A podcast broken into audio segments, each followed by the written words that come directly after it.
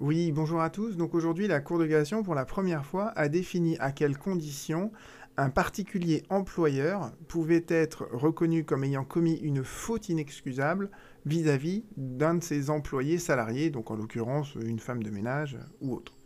Et c'est la première fois donc que la Cour de cassation se prononce sur cette question, et la question euh, qu'elle devait trancher était de savoir est-ce qu'on doit retenir la même définition de la faute inexcusable pour un particulier employeur que pour une entreprise qui a de nombreux salariés Ou est-ce qu'il faut adapter cette définition à la particularité de cette relation de travail où euh, l'employeur n'est qu'un particulier et qui vient euh, juste euh, avoir une aide ponctuelle pour notamment le ménage quelques heures par semaine.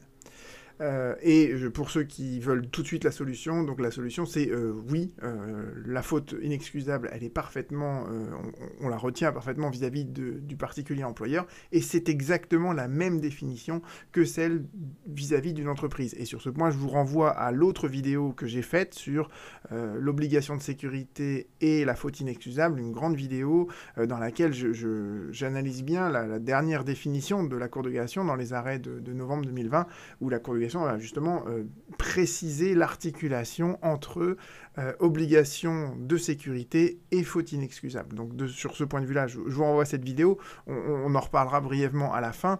Euh, là maintenant, je voudrais analyser avec vous cet arrêt, parce que c'est toujours intéressant de, de, lire un arrêt de la Cour de cassation. Euh, les faits sont assez simples. Vous aviez donc un, particulier employeur qui euh, habitait à Paris, qui avait une maison secondaire dans le sud de la France, vers Toulouse apparemment. Euh, et donc il avait donc un employé de maison qui devait sans doute nettoyer la maison avant que les Parisiens arrivent dans leur maison secondaire. Et donc la personne qui qui était chargée de nettoyer la maison, sort sur un des balcons qui était mal entretenu, s'appuie sur la rambarde et la rambarde s'effondre. Et donc le le, salarié tombe et euh, chute et se fait donc, euh, nous dit la Cour de cassation, de euh, graves blessures, comme vous le voyez apparaître ici. Donc l'accident du travail est d'emblée reconnu par la caisse, parce que de ce point de vue-là, il n'y avait pas de aucune contestation possible. et ensuite, donc, le salarié se retourne contre l'employeur pour essayer de faire reconnaître sa faute inexcusable. J'analyse brièvement les moyens de cassation, euh, ou en tout cas les branches des moyens de cassation qui me paraissent euh, intéressants, parce que vous allez voir qu'en fait ça fait écho à plusieurs euh, notions en fait qu'on a déjà un peu évoquées dans la précédente vidéo, et que je vais essayer de vous, vous réexpliquer aujourd'hui de manière très claire. Alors la première, le, grand argument qui était mis en avant par l'employeur, le particulier employeur, c'est que l'article L772-21.1 du Code du travail, qui définit justement toute la relation euh, particulier-employeur. Et euh, la fameuse convention collective nationale euh, des salariés du particulier employeur de 1999, donc selon l'employeur, ni l'article du Code du travail, ni la convention collective n'ont prévu que euh, euh, le particulier employeur doivent respecter le euh, titre 2 du livre 4 de la première partie du Code du travail. En fait, c'est tout ce qui est sur l'obligation de sécurité. C'est les fameux articles 41.21.1 et 41.21.2 dont j'ai déjà parlé dans la précédente vidéo et dont on va reparler juste après. Donc en fait, la première thèse de l'employeur, elle était assez forte, elle était de dire le Code du travail et la convention collective qui est applicable, ne renvoie pas à l'obligation de sécurité dans le Code du travail, donc on ne peut pas apprécier ma faute inexcusable au regard de cette obligation de sécurité, puisque cette obligation de sécurité ne s'applique pas à moi. Argument qui est quand même, voyez, assez redoutable si jamais la Cour de cassation devait l'accueillir et elle l'a rejeté, je vais vous expliquer pourquoi. Et la deuxième chose euh, que proposait l'employeur, alors ça, ça fait sourire quand on voit ça, cette phrase, il proposait ici, en fait, que la faute inexcusable de l'employeur soit caractérisée au regard de cette définition. Euh, c'est-à-dire une faute d'une gravité exceptionnelle qui dérive d'un acte ou d'une omission volontaire, etc. Et bien cette définition-là, en fait, de la faute inexcusable, c'est la définition qu'on retenait de la faute inexcusable en 1941. C'était la première définition de la faute inexcusable.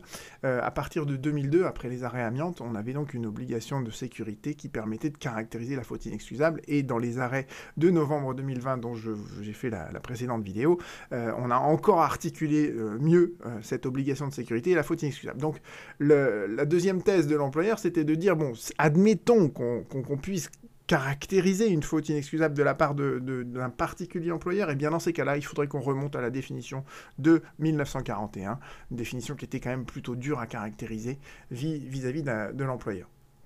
Et la Cour de cassation a balayé cet argument euh, également. Dans le second moyen, euh, ce qui était intéressant, je trouve, c'était cette première branche, c'est sur l'appréciation de la conscience du danger. Alors ça, je, vous en reparlerai par la suite parce que j'ai fait un pourvoi récemment là-dessus. Et, comme je vous le disais dans ma précédente vidéo, je pense que la conscience du danger, on a, du mal à comprendre, la Cour de a du mal à statuer sur cette notion-là.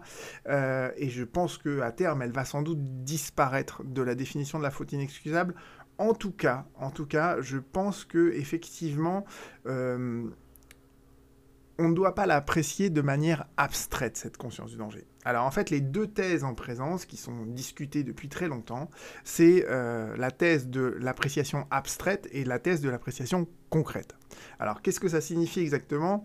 Euh, on vous dit dans la, définition classique de la faute inexcusable qu'il euh, y a faute inexcusable dès lors que l'employeur avait conscience du danger ou qu'il aurait dû avoir conscience du danger et qu'il n'a pris aucune des mesures pour protéger le salarié du danger qui s'est réalisé. Et euh, cette conscience du danger, en fait, est-ce qu'on doit l'apprécier au cas par cas pour chacune des entreprises ou est-ce qu'au contraire, on doit se référer à ce qu'aurait fait le bon employeur euh, en se référant à ce, qu'on appelle le standard du bon père de famille Vous voyez, euh, quand on essaye de caractériser le comportement de quelqu'un, généralement en droit, on essaye de, de dire, bah, je vais analyser ce comportement-là au regard de ce qu'aurait fait un bon père de famille, donc un employeur vertueux. Et quand on fait ça, en fait, on a une appréciation abstraite de la conscience du danger. À l'inverse, l'appréciation concrète de la conscience du danger, c'est de dire, voilà, qu'est-ce qui s'est passé réellement euh, et ce qui s'est passé réellement, ça nous permet de déterminer si oui ou non il avait conscience du danger ou il aurait dû avoir conscience du danger.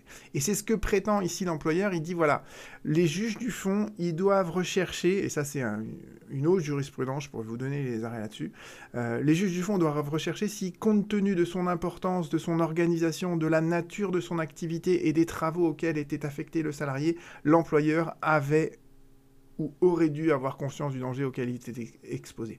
Et la Cour de cassation, elle avait retenu cette phrase euh, à propos en fait du contentieux de l'amiante, euh, et notamment elle avait reconnu cette, euh, cette phrase pour les grandes entreprises. En fait, cette phrase, elle permet de dire dès lors que vous êtes une grande entreprise avec des milliers de salariés, voilà, compte tenu de son importance, de son organisation, une organisation qui est avec des gros services RH, des gros services de euh, sécurité euh, au niveau de, l'organisation du travail et tout, euh, eh bien dans ces cas-là, en fait, c'est plus facile de caractériser la conscience du danger. Parce que les moyens de l'entreprise étaient tels que ben, c'est beaucoup plus facile de montrer qu'ils avaient ils auraient dû avoir conscience du danger, qu'ils avaient nécessairement conscience du danger et qu'ils n'ont rien fait.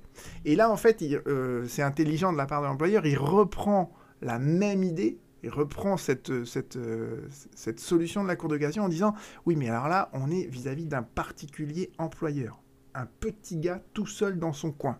D'accord? Donc la conscience du danger, elle doit s'apprécier au regard de son importance. Son importance, elle est chétive. Son organisation, il n'y a pas d'organisation, il est chez lui. Je veux dire, qu'est-ce que vous voulez lui reprocher? Euh, La nature de son activité, mais il travaille par ailleurs. C'est, pas, il n'est il pas employeur, c'est pas son activité physique d'employer des salariés en vue de quelque chose. Non, là, c'est juste quelqu'un qui vient à son domicile faire du nettoyage. Et, vous voyez que le lien de subordination, le pouvoir de direction, bah, il est assez ténu, quoi. Je veux dire, finalement, l'employeur, il dit juste, bah, il faudrait nettoyer la maison, mais c'est pas lui qui va dire exactement à l'employé de maison exactement comment il faut nettoyer telle et telle chose. Il fait confiance, il délègue d'une certaine manière. Donc vous voyez que c'était assez intelligent de la part de l'employeur de dire, bah là, la conscience du danger, on doit l'apprécier in concreto. Et vous allez voir que la Cour des cassation, en fait, elle elle répond pas tout à fait euh, de ce point de vue. Elle répond pas vraiment à cette branche du moyen. Euh, voilà, donc ça c'était donc les, trois idées intéressantes donc, qui étaient euh, dans le moyen. Euh, le moyen est assez long, donc je, passe sur les autres branches qui sont des branches un peu processuelles, un peu de la technique de cassation qui n'a pas beaucoup de portée.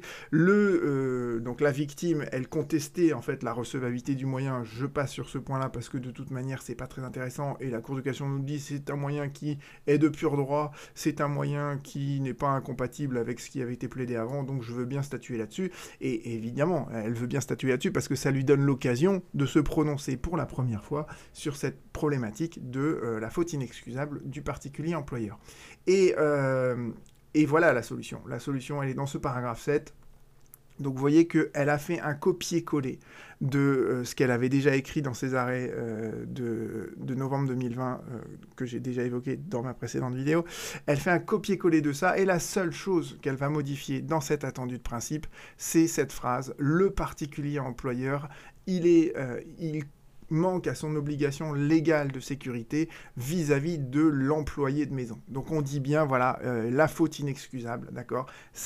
Elle peut également être caractérisée selon les mêmes critères juridiques entre l'employeur particulier et euh, l'employé de maison.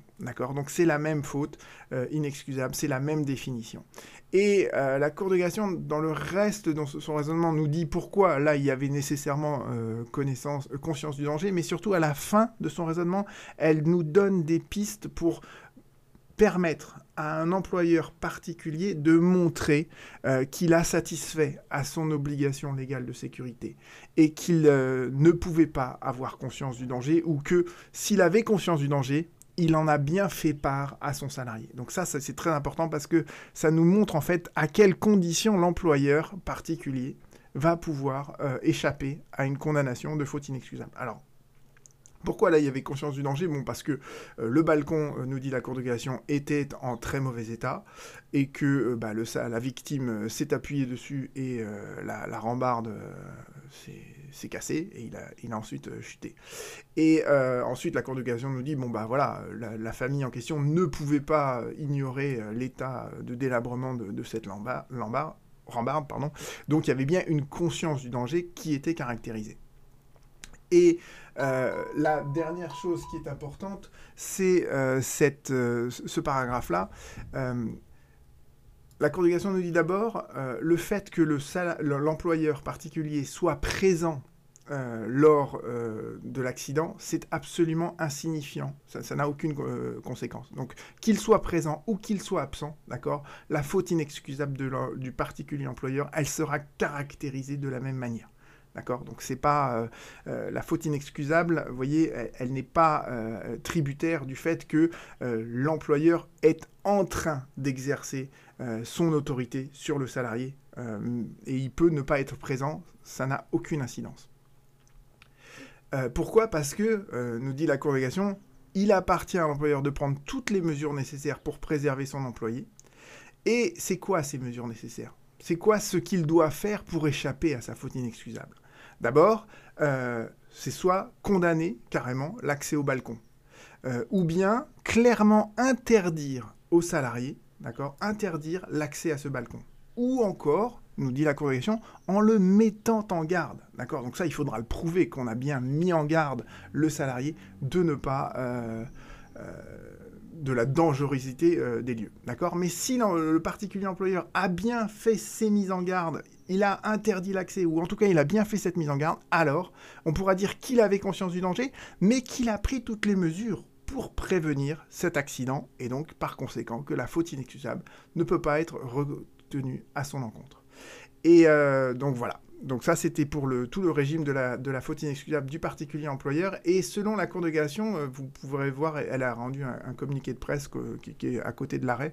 Euh, et euh, la Cour de cassation a rendu cette décision en fait. Pourquoi? Parce que apparemment le nombre d'accidents parmi les, les, employés de maison est de plus en plus important. Donc c'est un arrêt qui sans doute a une portée assez grande. Voilà, je vous remercie pour votre écoute et on se retrouve très bientôt. N'hésitez pas à me poser des questions, n'hésitez pas aussi à liker la vidéo, ça je vous fais confiance. À bientôt, au revoir.